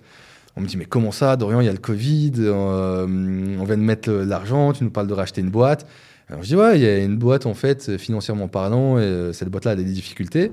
Euh, elle part en liquidation. Euh, je pense qu'il y a une opportunité, ça ne nous revient pas très cher. On rachète 7 people, elle fait plusieurs centaines de milliers d'euros de chiffre d'affaires et il y a un coup à jouer. Centaines de milliers, c'était Centaines de milliers. Et donc cette boîte s'appelle Lucette et 250 000 consommatrices beauté test qui mettent des avis sur des sites e-commerce.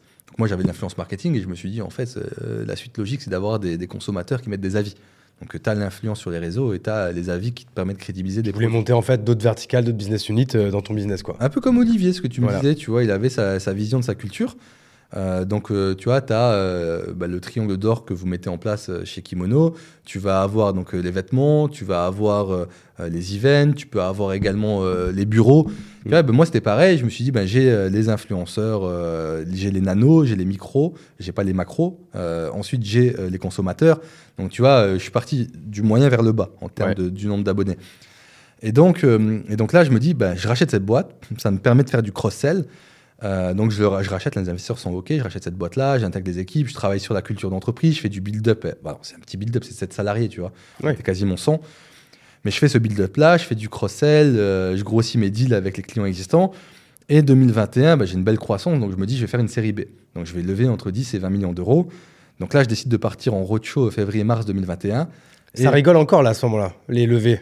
Ouais, ça fonctionne. Euh, ouais. ça fonctionne. Et moi, je rajoutais, euh, franchement, j'avais 10 à 15 000 euros d'MRR en traction par mois, tu vois.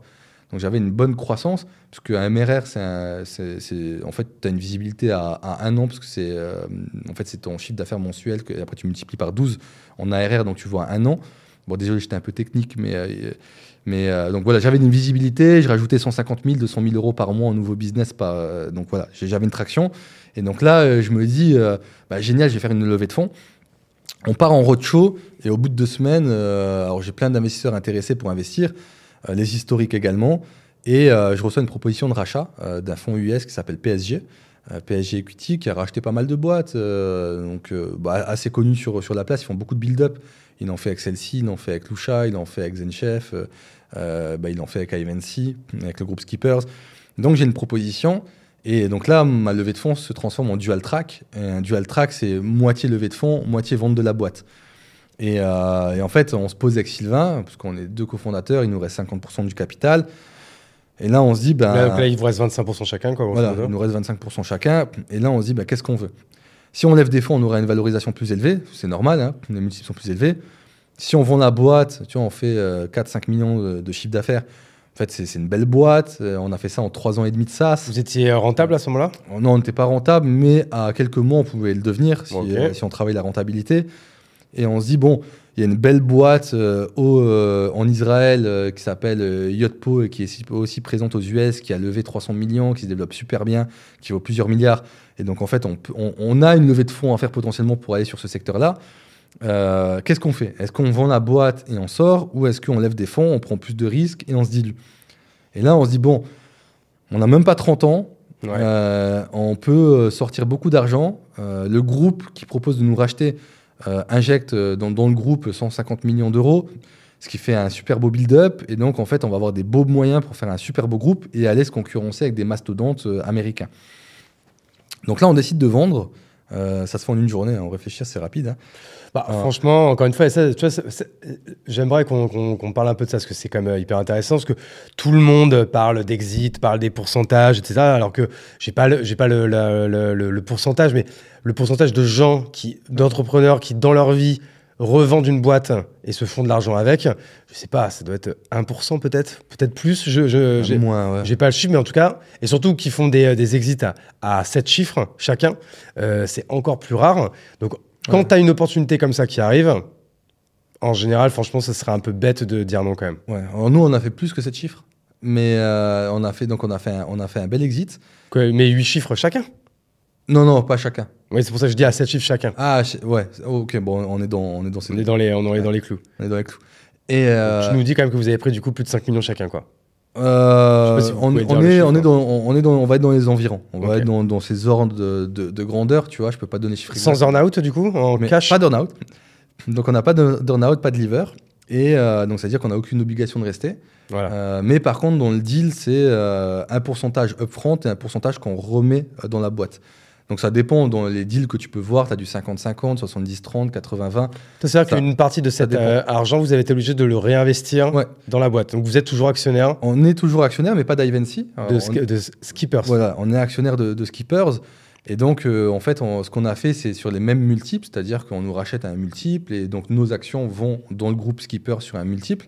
Et donc, c'est ce qui fait généralement sur tous les build-up. Hein. Donc, euh, et ça, à quel moment tu peux rendre ça liquide? euh, alors, la deuxième partie, la deuxième partie, tu la rends pas liquide tout de suite. C'est-à-dire que si la société se revend, euh, euh, s'il y a un cash out, s'il y a une grosse levée de fonds, s'il y a une entrée en bourse ou autre, ben là tu vas pouvoir dégager ton argent. tu le fais en connaissance de cause. Et donc, donc après, c'est à toi de, faire ce pari-là. On dit est-ce que je crois dans le projet? C'est quoi le pourcentage que je prends en upfront? Franchement, nous on a fait un super beau deal et, et PSG c'est un super beau fonds qui sait super bien faire des build-up. Et donc, quand on a vu la proposition, on a vendu parce qu'on s'est dit, ben, d'un point de vue euh, cash out, euh, bah, c'est immédiat, c'est un beau montant, c'est génial. En plus, on participe à une aventure de malade qui est Skippers. Euh, et donc, ben, on a envie de rentrer dans cette aventure-là avec un beau fond qui est derrière, qui a les poches profondes, qui sait le faire avec une super bonne équipe.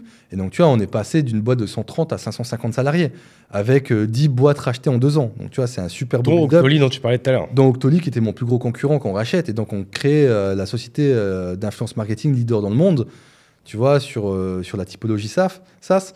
Et, et, donc, on rejoint dans ce groupe-là, qui est Leader Customer Experience.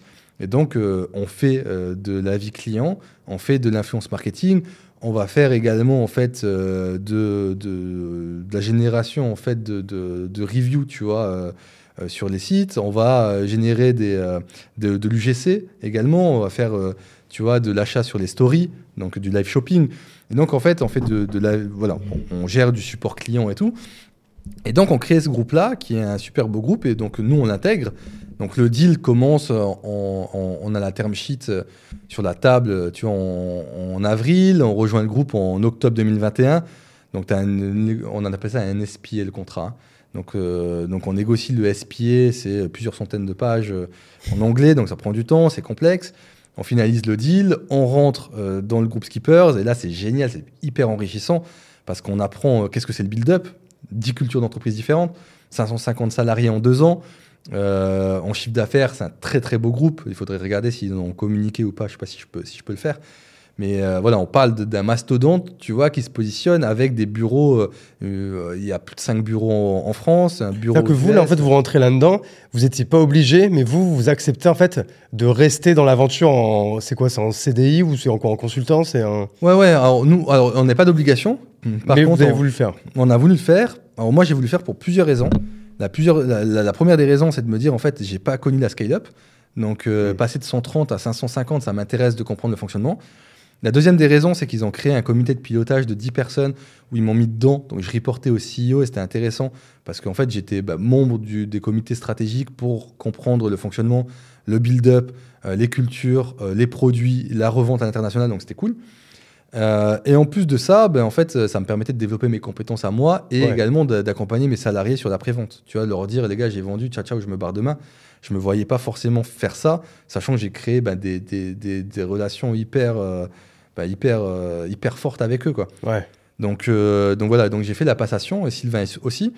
Moi, j'ai eu deux missions. première des missions, c'est de, fusionner 160 salariés, donc euh, Octoly à Evency Europe, puisque le patron d'Octoly est devenu le patron US de tout le groupe Skippers, Eli. Et donc, j'ai fusionné en Europe les salariés à Evency Octoly. et ensuite, bah, j'étais patron de l'Europe, donc j'ai géré dans mon périmètre Portugal, Espagne, donc Iberia, Italie, Allemagne, Autriche, Suisse, Belgique, UK. Euh, je ne sais pas si j'oublie d'autres pays. Et donc, j'ai structuré vraiment l'Europe, euh, hors France, sur toutes les, marques du groupe Skippers. Donc, euh, j'étais juste en voyage, en vadrouille toutes les deux semaines. C'était hyper intéressant. J'ai mis les country managers en place. 50 salariés à Madrid, 10 à Milan, 10 à Cologne. Euh, certains qui étaient en France, mais pour, pour l'Europe, franchement, c'était génial. Ouais, trop cool. Ok, donc là, grosse aventure, euh, enfin, dernière partie d'aventure euh, du coup chez Ivancy. C'est dans combien de temps ça? Un an ou deux? Je fais un an. Ouais, ok, un an. Donc c'est toute l'année 2021-2022, quoi. Ouais, je fais octobre 2021, novembre 2022. Ok, donc novembre 2022, ouais, hier, quoi, depuis, depuis un an. Et là, tu... pourquoi tu t'en vas? T'as déjà l'idée de Zelik C'est quoi? Pas du tout. Euh, en fait, euh, bah, j'ai fait la passation, j'ai eu mes missions. Moi, ce qui m'intéressait, d'être CEO du groupe, mais il y avait déjà un CEO. Donc, euh, en fait, je me suis dit, bah, la suite logique, c'est que je remonte un projet. En fait, comme je t'ai dit, je pouvais arrêter de, travailler, faire que de l'investissement, mais j'avais envie d'un challenge. Et moi, j'ai plusieurs frustrations. Ah, plusieurs piges, ouais, t'as. Ouais, t'as faim. long la vie quand même, c'est long. T'as faim, ouais. Et, et, moi, la première frustration, c'est de me dire, j'ai pas fait une licorne ou un centaure. Euh, J'ai envie de te dire, euh, genre de frustration assez commune que tout le monde a. voilà. Mais euh, donc je me suis dit, j'allais me renoncer. La deuxième des frustrations, c'est de me dire, bah, j'ai été racheté par des Américains, mais j'aimerais bien faire mieux que, que les Américains. Donc je me suis dit que j'allais me renoncer. Et la troisième frustration, c'est que j'aimais pas mon secteur d'activité avant et j'avais envie de faire quelque chose dans un secteur que j'aimais. Ok. Donc c'est pour ça que je me renonce. Euh, je réfléchis aux différentes idées. J'achète un tableau euh, blanc que je mets à la maison, je mets toutes mes idées. Ma femme, elle me dit bah, au bout d'un moment, vas-y, renonce-toi parce que tu me fais chier avec toutes tes idées là. Un jour, une idée, elle m'appelle. Et, euh, donc, je réfléchis, je réfléchis. J'ai un milliard d'idées, je les note, tu vois. Et là, je me dis, mais qu'est-ce que j'aime? En fait, la question, c'est qu'est-ce que j'aime? Parce que je faisais des vies ma vie, je rencontrais des, DG, des CEO de boîtes de différents secteurs. Qu'est-ce que j'aime, quoi? Je fais du, du, coaching de CEO qui lève entre 1 et 15 millions. Franchement, je me suis occupé. Hein mais j'avais plus l'adrénaline des débuts. Et donc là, je me dis, je vais me relancer. Je vais faire une dernière big aventure. Je vais monter une boîte de malades. C'est marrant ce que tu dis, une dernière big aventure. Ouais, bah, parce que après. Là, tu te dis, là, c'est une aventure de 10 ans et après, euh, ciao Après, ciao. Ok. C'est ma dernière aventure. Après, euh, je sais que. Alors, je ferai de l'investissement. Euh, pourquoi pas des startups studios, tu vois. Je sais pas. J'ai plein, j'ai plein d'idées. je peux être chairman, je peux être président de boîte. Mais par contre, président, DG, directeur général opérationnel, je le ferai pas. Donc, c'est-à-dire, je serai plus opérationnel euh, d'un point de vue direction. Donc là, je donne tout. Tu vois, là, Ah, mais c'est marrant parce que je suis exactement dans la, dans le même, euh, dans la même vision en me disant euh, La Chapelle, là, c'est 10 ans, CEO, ultra opérationnel, je donne tout. Et après, t'arrêtes. Mais alors, non, je continuerai mais pas à faire plein de trucs. Mais par contre, c'est la dernière fois de ma vie que je suis opérationnel dans un projet. Bah, c'est euh, donc, mais du coup, c'est cool, c'est que du coup, je me donne parce que moi, j'ai pas les euh, les 5 6 7, je sais pas euh, millions de côté comme comme tu as eu. Donc moi, j'ai pas trop le choix aussi que, que ça que ce truc là fonctionne puisque je me dis que c'est le dernier, tu vois, je me mets dos au mur là-dessus quoi. Ouais, bah même vision. Si tu veux, même vision et après ce que j'ai envie de faire, c'est profiter de ma famille. tu vois, mettre tous mes proches à l'abri et kiffer ma vie. Donc je me dis voilà, je me, je me mets à fond derrière, je mets tout le monde à l'abri et après je pourrais kiffer. Euh, et en plus, j'aime faire énormément de choses, donc autant te dire, j'arriverai à trouver des, occupations. Et, et donc, j'ai, je réfléchis aux idées et là, je me dis, ben, sur le secteur de, des sales, moi, j'utilisais une dizaine d'outils. Et en fait, il faut que je les, mutualise. Donc, je regarde ce qui se passe aux US. Je vois SalesLoft, 200 millions d'ARR. Euh, sur la partie euh, prospection, Outreach 800 millions d'ARR sur la partie prospection, Zoom Info 1 milliard de chiffre d'affaires sur la partie data. Et je vois là, il y a une belle boîte, elle s'appelle Apollo.io qui décide de, se lancer, de scale avec Sequoia Capital, qui est un beau fonds qui investit plus de 100 millions d'euros. Et je me dis, je vais me lancer là-dessus. Et en fait, j'ai concurrencé ce secteur d'activité-là. Donc, euh, Ivanti, c'est un copycat donc de la boîte américaine dont je te parlais, FameBit. Moi, j'ai fait des, études en intelligence économique, donc euh, benchmark des, marchés, euh, mutualisation d'une stratégie, comment battre des concurrents existants qui sont beaucoup plus gros que soi-même. Ouais, c'est ma connaissance principale, quoi. Et donc, euh, je regarde, je fais un scoping des, concurrents français, européens, US. T'en as des tonnes. Hein. T'en as des tonnes. Et là, je me dis, en fait, je suis sur un secteur, ça s'appelle un raid océan. C'est le kiff. Tu peux expliquer aux gens ce que c'est un, un océan rouge? Mais c'est, une mare de sang. C'est, euh, grosso modo, c'est à énormément d'acteurs euh, qui existent. Et en fait, je me lance sur un secteur où les acteurs ont prouvé qu'il y avait du chiffre d'affaires à faire. Mais par contre, euh, je me confronte à beaucoup d'acteurs. Donc un Blue Ocean, c'est j'arrive, j'innove, je suis seul au monde. Un Red Ocean, c'est j'arrive, il y a déjà du monde et je vais me battre. Moi, c'est ce que j'aime. Moi, j'aime bien friter de la concurrence. Moi, je veux, arriver sur un secteur et me battre. Tu me donnes des grandes box, je tape dedans. Moi, c'est ce que je kiffe. Hmm. Et donc, euh, et donc, je vois les boîtes et je me dis, ben, c'est simple, ces boîtes existent, c'est des très belles boîtes, on a des très belles solutions et je vais taper dessus. Et alors, qu'est-ce qui te fait dire, du coup, que tu vas faire quelque chose de mieux que c'est quoi en fait euh, C'est quoi ta, la proposition de valeur numéro une à laquelle tu réfléchis en fait? Donc bah, je vois ces boîtes-là, je fais un scoping, je fais un benchmark, je regarde qui est bon en quoi et pourquoi. Euh, et donc là, je me fais, on appelle ça des battle cards, hein, comment, comment réussir face aux, face aux différents concurrents. Euh, j'ai l'idée dans un coin de ma tête, et avant de te parler comment je vais réussir et, du produit, j'en parle à Guillaume et à Victor qui décident de me suivre. Alors, euh, est-ce que tu peux nous expliquer qui sont Guillaume et Victor, comment tu les connais Guillaume, mon ancien CFO, euh, qui m'a aidé à vendre euh, Ivancy, et qui était mon top employé, et, et j'ai Victor qui était investisseur de chez, de chez Ivancy et il était cofondateur et CTO d'une boîte, elle s'appelait Pumpkin, revendue à Crédit Mutuel Arkea. Et tué dans l'œuf par Crédit Mutuel Arkea. Ouais, et après tué, euh, tué par la suite. Pumpkin, c'était le, concurrent de Lydia. Pour Exactement. Que les gens euh, comprennent. Concurrent de Lydia. En fait, il y en avait deux, il y avait Lydia, Pumpkin, et sauf qu'aujourd'hui, il n'y a, plus que a plus que Lydia. C'est ça. Exactement. Et donc, euh, bah, je le connaissais aussi super bien, très bon techniquement parlant. Et donc, je dis, écoute, écoutez, les gars, je me relance, que ça vous dit de me suivre Il me disent, bah, écoute, Dorian, on te connaît, on sait comment t'exécutes allez, on te suit dans l'aventure. Guillaume me dit, j'ai bossé avec toi pendant, pendant deux ans, euh, allez, go, quoi. On se lance, euh, on se lance en janvier 2023, on crée la boîte, et là, on lève 5 millions d'euros en deux semaines. Donc, on fait un Full préside euh, et VC. Ouais, on a Résonance, qui est un, qui est un fonds précis de chez Otium, qui décide d'investir. On met des family office dedans que j'avais déjà avant, qui étaient à mon board de ma boîte d'avant et des copains business angel. Et moi également, j'investis dedans et je demande à, Guillaume et Victor d'investir dedans euh, et de commit. Ça montre que vous êtes en zone et que vous y croyez. Quoi. On est en zone. Vous voulez, voulez pas le faire juste avec l'argent des autres. Et on se mouille, euh, on met tous de l'argent sur la table. Et donc là, on décide de se lancer. On se lance en janvier. Et donc, euh, moi, je leur dis voilà, il y a Apollo. Moi, je veux développer un outil qui va être meilleur qu'Apollo, donc sur une vision commerciale. Et ce que je veux faire. Pareil, expliquer aux gens ce que c'est Apollo.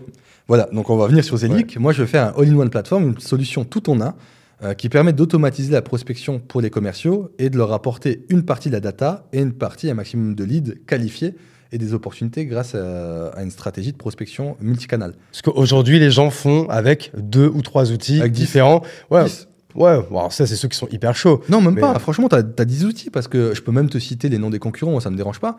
Euh, tu vas avoir, euh, aujourd'hui, ils ont, euh, ils ont un drop contact, ils vont avoir. drop contact, c'est pour l'enrichissement, par exemple. Voilà, ils vont avoir Lucha et Casper, plus un snuff.io sur l'enrichissement. Casper, c'est pour les numéros de portable. Voilà. on parlait d'Apollo. Apollo, en fait, c'est une, une base de données, en fait. Hein. Tu peux avoir un Seamless, tu vas avoir un Zoom Info.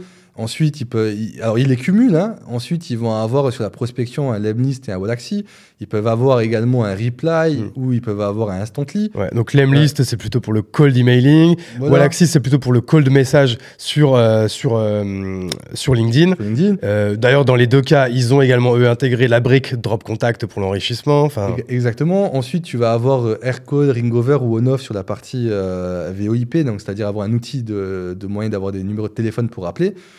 après, tu vas avoir HubSpot, Salesforce ou Pipedrive pour avoir ton CRM. Ensuite, ce que tu vas avoir, tu vas également peut-être acheter des fichiers, Excel. tu vas te dire, OK, ben moi, en plus de tout ça, ben, est-ce que je vais avoir besoin, tu vois, qu'est-ce que tu peux avoir d'autre comme outil que les sales utilisent ben, Un Salesloft ou un Outreach pour faire la prospection. Donc, tu as besoin de faire des séquences, pas marketing, mais pour les commerciaux. Euh, donc, voilà, tu utilises ces outils-là. Et en fait, tu en as énormément, je ne te les ai pas tous cités. Et donc, tu les cumules. Donc, tu vas avoir 5 à 10 outils. Euh, tes outils vont te coûter 500 euh, euros par sales par mois. Ça te coûte hyper cher. Et donc, moi, je me suis dit, je vais créer le All-in-One Tools qui résume tous ces outils-là en une seule et même solution. Techniquement, c'est balèze quand même d'avoir Techniquement, c'est balèze. Ah ouais. Donc comment, comment tu vas faire? Je suppose que tu as découpé ça en, en séquences, en étapes. Moi, j'ai découpé ça en séquences. Euh, j'ai créé des squads euh, par vertical, métier. Et donc, qu'est-ce que Zelix c'est C'est un outil qui te permet de, un, euh, trouver des leads, deux, d'enrichir tes leads avec les bons numéros de téléphone et les bons mails, et trois, de réussir à prospecter grâce à du multicanal pour optimiser ton, nombre de rendez-vous. Donc, on, on, veut créer le meilleur outil pour les commerciaux. On rajoute de l'intelligence dedans. Donc, il y a énormément de nouvelles choses avec l'IA qui arrivent comme euh, en fonction d'un ICP, on fait un lookalike, c'est-à-dire qu'on donne des leads en fonction de ton ICP. Désolé, juste on va expliquer aux gens ce que c'est un ICP. Hein. Un ICP, c'est Ideal Customer Profile, c'est-à-dire qu'on va te permettre en fonction... Ton client idéal, quoi. Ton client idéal, on va te permettre en fonction de ton client idéal de te proposer des, euh, des prospects similaires automatiquement avec l'IA. On va te permettre également de prioriser tes leads grâce à l'IA en fonction des intentions qu'on hmm. va avoir sur, euh, sur un deal. Et en fait, c'est comme le lookalike en fait de Meta. Donc euh, en fait, ça, le lookalike c'est quelque chose que vous pouvez utiliser euh, aujourd'hui avec Meta. Donc par exemple avec euh, bah, Instagram, Facebook et autres, où en fait tu dis bah moi par exemple ma mon ICP, mon client idéal, c'est c'est ma base de données. Par exemple, c'est ceux qui sont fans de tel de tel de, de, Cristiano Ronaldo par exemple. Et en fait, eux, ils vont utiliser le lookalike pour aller chercher d'autres gens qui ont le même profil que les gens qui sont fans de Cristiano Ronaldo. c'est ça. Pour aller leur proposer, leur montrer ta pub par exemple. Exactement, c'est ça. Et donc, euh, ben, on, lance le produit. Donc, euh, tu vois, on crée ce produit-là. On monte une belle équipe avec une trentaine de personnes, principalement des développeurs et une équipe data. Et euh, ben, aujourd'hui, Zelix, c'est un produit qui tourne, où on a plus de 700 users déjà sur la plateforme en deux mois. On a signé 100 000 euros de chiffre d'affaires en deux mois. On a été Product of the Day, deuxième produit de la semaine, top produit IA du mois et septième produit en productivité sur Product Hunt. Euh, et, donc là, on a énormément de leads qui arrivent de partout dans le monde. Un produit, là, pour l'instant, qui est en anglais, mais qui va être traduit en espagnol et en français. Euh, avec, euh, là, on est bientôt à 30 clients déjà, déjà signés. Euh, Vous dites 30 clients, c'est-à-dire qu'aujourd'hui, on peut utiliser euh, Zelic gratuitement avec la, le, free trial. Et toi, tu as déjà donc, combien 100 000, 100 000 balles de, de, de, clients déjà signés? Moi, on a dépassé là. Ok. On a dépassé en deux mois. Donc, franchement, en deux mois de produit euh, qui est une bêta, hein, tu vois, c'est un nouveau produit qui se lance, c'est une bêta. Je pense que c'est incroyable. C'est incroyable. Euh, et on a des startups, des scale-up. On a même signé une boîte de 2000 salariés, tu vois. Donc, on a une vraie, une vraie traction commerciale.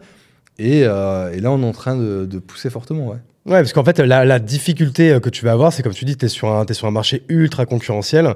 Et c'est vrai que dans ce milieu des SaaS, en fait, surtout avec, un, en fait, avec une proposition de valeur qui est encore une fois qui est pas gadget, qui est essentiel, c'est euh, trouver des clients et pouvoir pouvoir les reacher. Mm. Et en fait aujourd'hui les gens ils ont leur workflow, ils ont leurs outils un peu fétiches. Et c'est ça qu'aujourd'hui changer faire changer d'outil aux gens, ah, c'est vrai que ça va demander du temps, ça demande de l'éducation, ça demande de, beaucoup de choses. Quoi. Ouais, ouais, c'est vrai. Par contre, on a un vrai ROI grâce à Zelic et en fait, on permet d'être plus performant.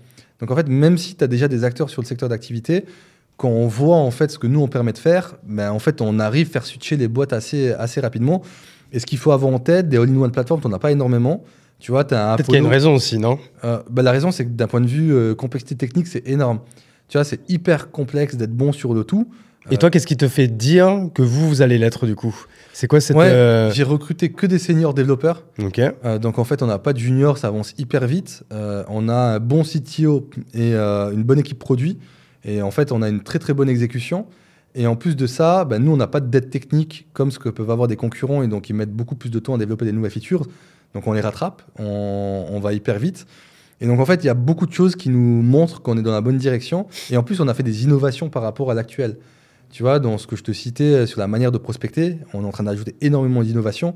Et on sait que, euh, bah, tu vois, en 2028, on peut être euh, la boîte à 100 millions d'ARR et plusieurs milliards de valos. C'est tout le mal que je nous souhaite, en tout cas. Bah, c'est ce qu'on ce qu'on vise. C'est l'objectif, tu vois. On parlait d'objectif. Moi, je leur dis 2028, 100 millions de chiffre d'affaires.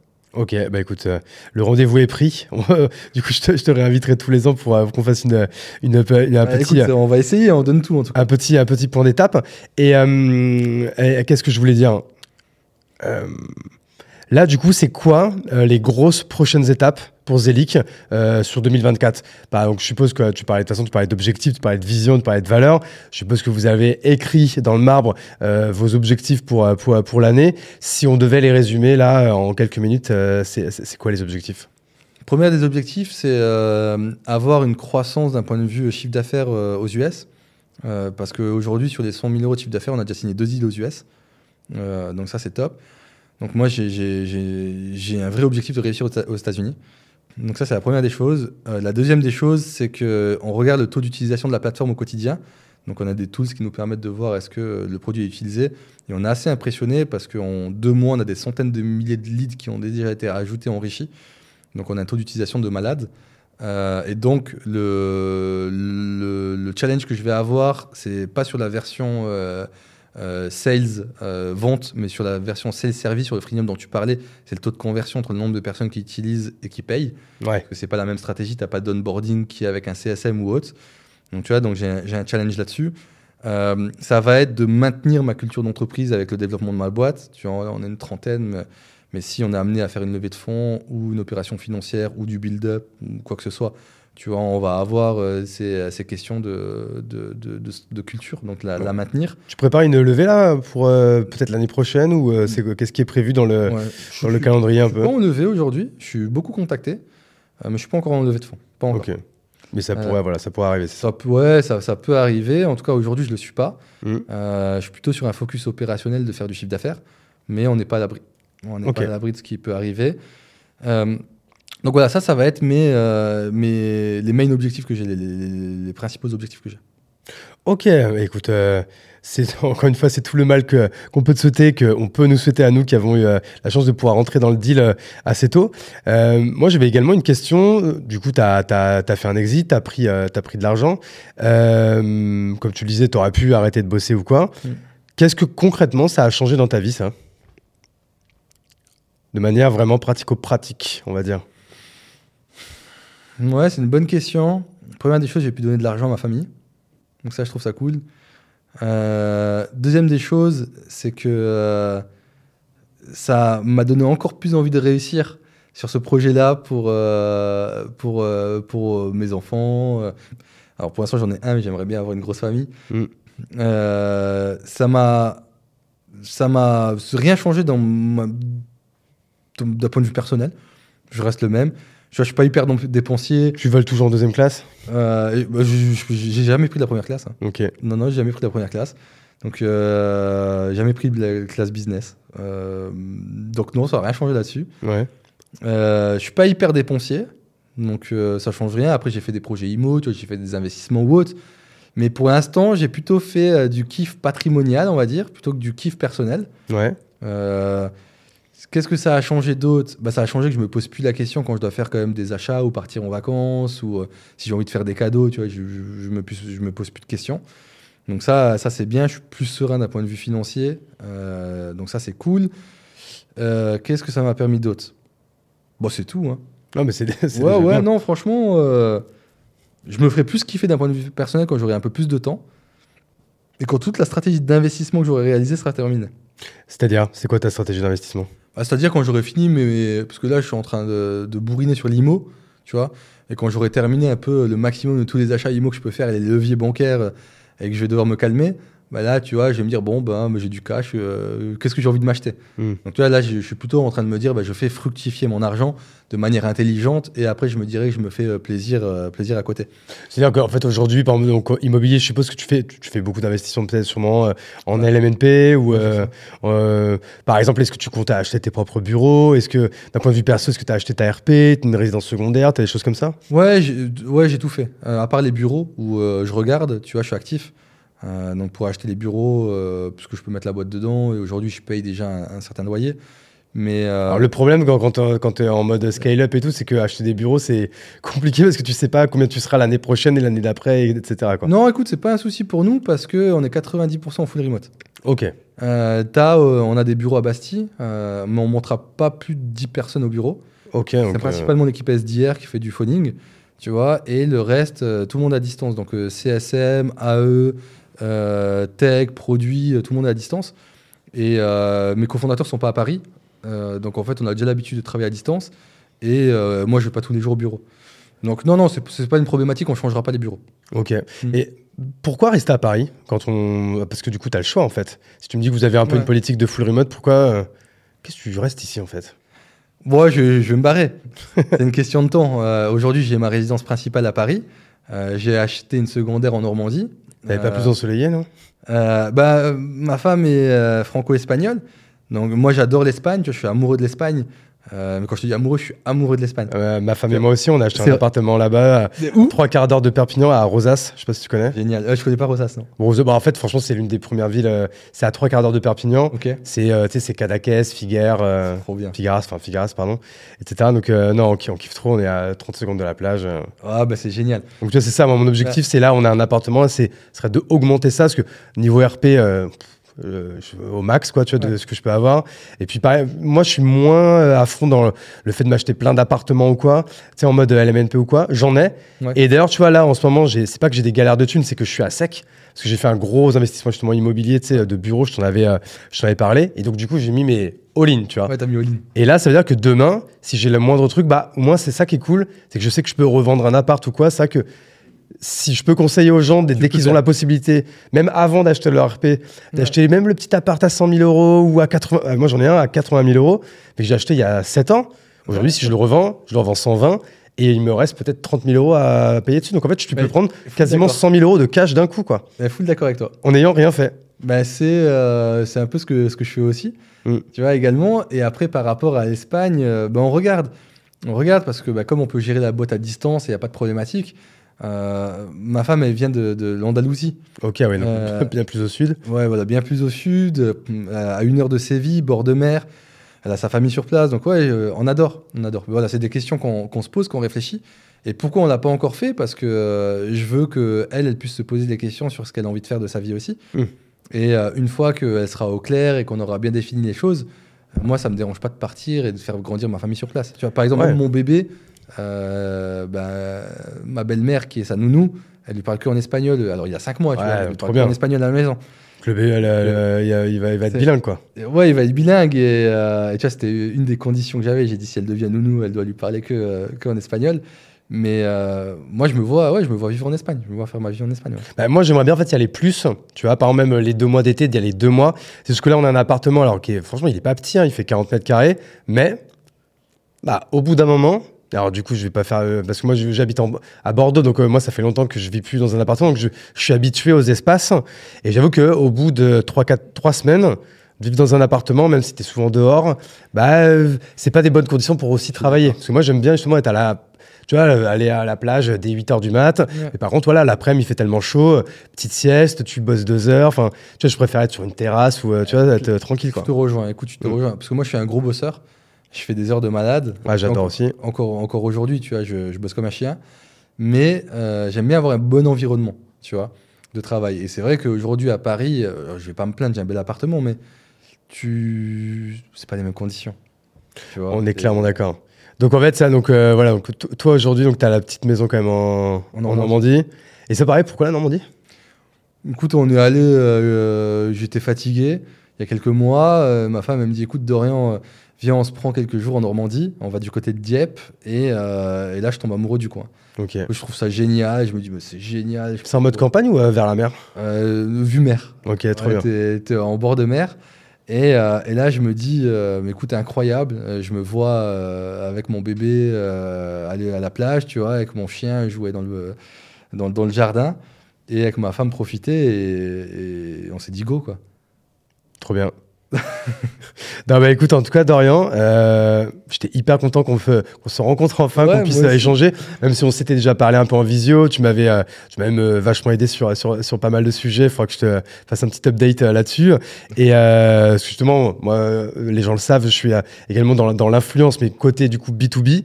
Et du coup, tu m'as pas mal conseillé pour savoir comment on allait, on pouvait scaler ça avec de la tech ou autre. Enfin, bref, je vais pas rentrer dans les détails.